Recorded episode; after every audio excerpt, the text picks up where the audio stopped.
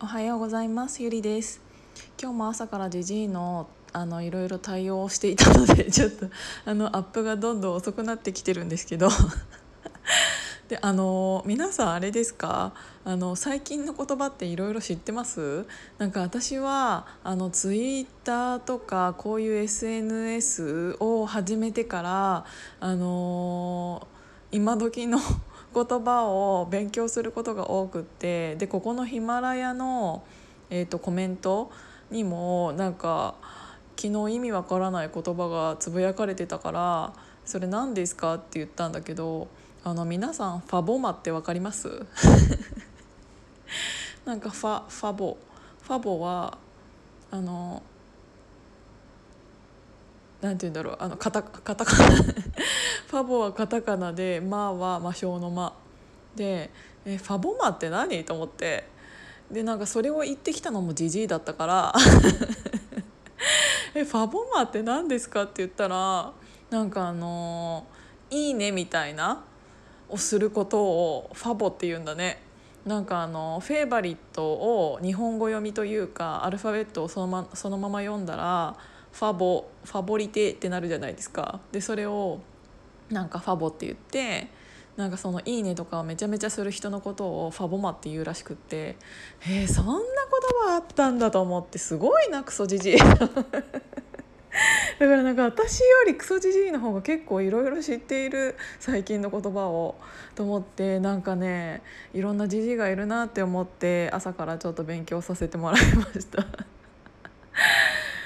でさあのー、ちょっと全然話は変わるんですけどあの他のサロンメンバーさんでこのヒマラヤをやってる方が結構すごく最近増えてであのー、本当にラジオっていう感じの人っていうよりも本当になんか自分の思ったこととか日記みたいなものの代わりに、えーと、このヒマラヤさんをやられてる方がすごく多くなってきてでなんかちょっととあのすごいいいなって思ったのがやっぱりちゃんとしたラジオみたいな感じにしちゃうとあのよく喋らなきゃとかなんか他の人に得があるようなことを話さなきゃみたいななんかちょっと思ってしまうかもしれないんですけどなんかちょっとあのこのヒマラヤさんに関しては結構何て言うんだろう力を抜いた感じで本当に何て言うんだろうあの独り言みたいな感じで喋れるなんか気軽さがすごくいいなと思って私は続けているんですけど。けどでなんかあのその中で、えーと、お子さんのね不登校について、えーと、すごく悩まれてたお母さんがいてでそれをなんかちょっと聞いてたら、んと私も学生の時はすごい親に迷惑を結構かけてきたのでなんかこのヒマラヤをなんか最初からもし聞いていただいてる方がいらっしゃったらで覚えてくれていたらあれかもしれないんだけどなんか普通にね高校生の時とか受験のことで親と喧嘩してあのお父さんが6年間、えーと、私が中学校の3年間と高校の3年間の計6年間をあのお父さんは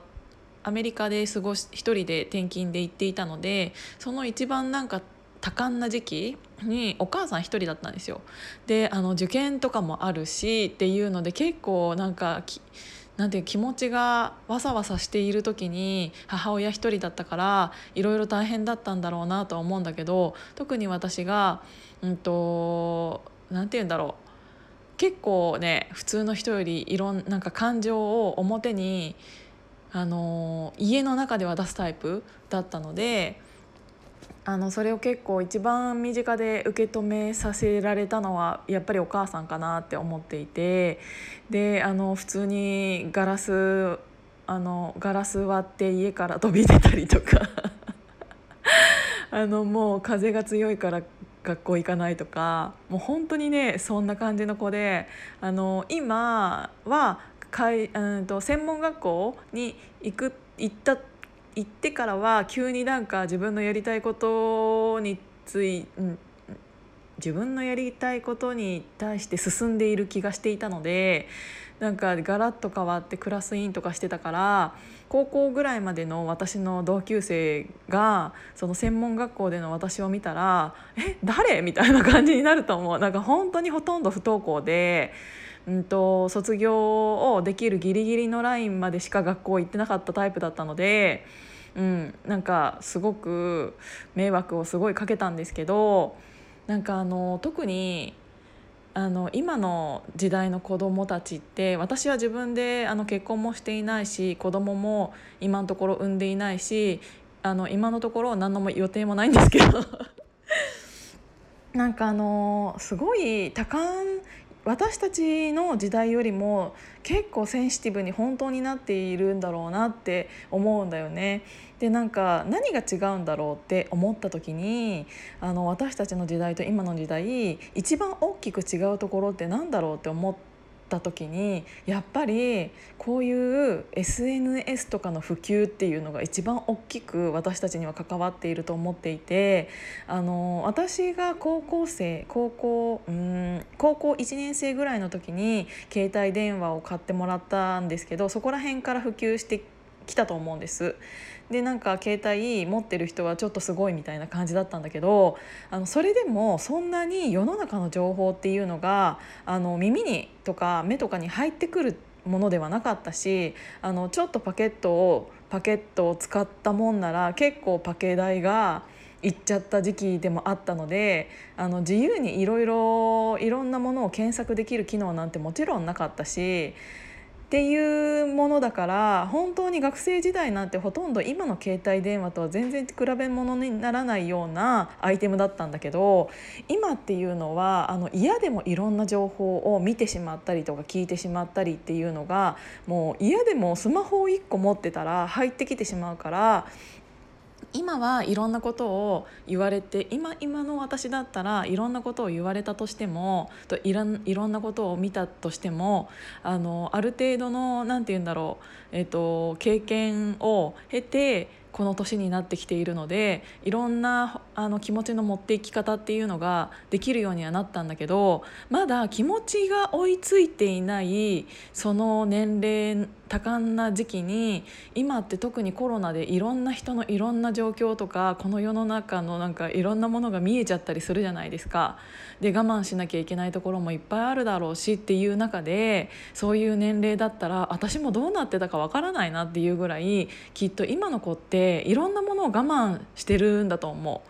だから私たちでは気づけないようないろんな悩みを抱えてるだろうし大人社会だってさあのママさん連中の社会とそうではないただのあの会社としての社会とっていうので全然思ってることも違ければ、えっと、ネットワークも違かったりするじゃないですか。もうそれと一緒で特に子供なんて全然違うんだろうなと思ってだから今の子供たちを育てるお親御さんっていうのは本当に大変だと思うしこれからこのあのいろんなものが、うんと、大人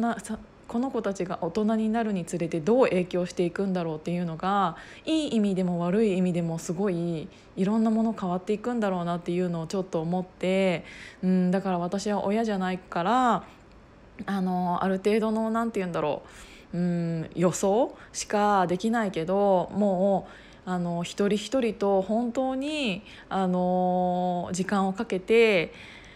向き合っていくしかないんだろうなって思ってうんだからすごい大変なんだろうなって思ってなんかいろいろ聞いてましたなんか特になんか解決策があるわけではもちろんないんだけどうんなんか大変なんだろうなってちょっと思った。でちょっと長くなっちゃったのでとりあえず今日あの朝なんでこのぐらいにしとこうかなって思うんですけど、えっと、運動会の話に戻ると あの愛媛とか大阪とかから来られるあと名古屋とかからあの遠方からそのこっちまで来られる方っていうのが結構いらっしゃるのであのもしあれだったら相乗りをねしながら、えーと、運転してくるっていう人もいるので 一緒にそれにまたがってあの現地に到着無事到着していただければなと思います。あの遠くから来る方も結構いらっしゃるのでもしなんかそこら辺の沿線に住んでいて私も遠いから行けなかったけど行かないと思っていたけどえそんな車出してくれる人がいるんだったら 行こうかなっていう人は私の DM とかでもいいので連絡いただけたらその人紹介するのでまた言ってください。ということでいろいろちょっともう10分になっちゃう。アップできるかな？じゃあ今日も暑いけど皆さん頑張っていきましょうじゃあまたねいってらっしゃい